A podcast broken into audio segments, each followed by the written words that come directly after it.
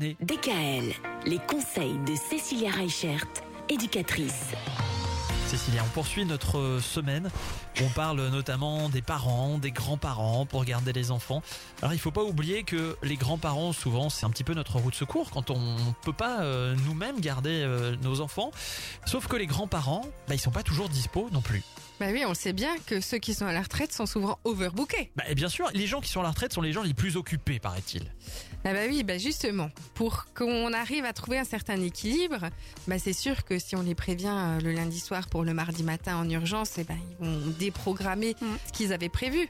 Mais en même temps, il faut pas que ça devienne une habitude. Il faut qu'on puisse garder un certain rythme avec eux pour que ça soit des moments qui soient agréables et pas des moments qui soient imposés. Est-ce que c'est pas mieux de finalement fixer un planning avec les grands-parents justement Ben justement, j'y viens. Fixer un rituel, ça permet non seulement de trouver un équilibre pour les enfants, parce que si euh, le mardi soir ils sont cherchés une fois par papy mamie, une fois ils doivent aller au périscolaire, une fois c'est maman, et ben du coup pour eux ça va être compliqué aussi.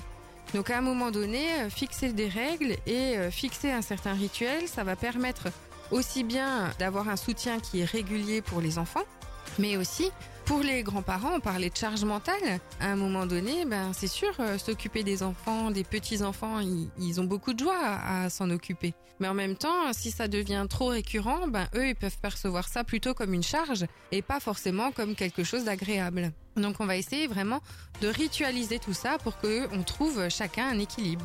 Mais oui, c'est important, c'est vrai. Il faut penser aussi au fait, et et ça je pense qu'il faut l'accepter en tant que parent, hein, que les grands-parents ne peuvent pas non plus être là forcément tout le temps pour les petits-enfants. C'est ça. C'est normal. De quoi parle-t-on demain? Des frustrations. Oh, les frustrations. On y vient. à demain. À demain. DKL, retrouvez l'ensemble des conseils de DKL sur notre site internet et l'ensemble des plateformes de podcast.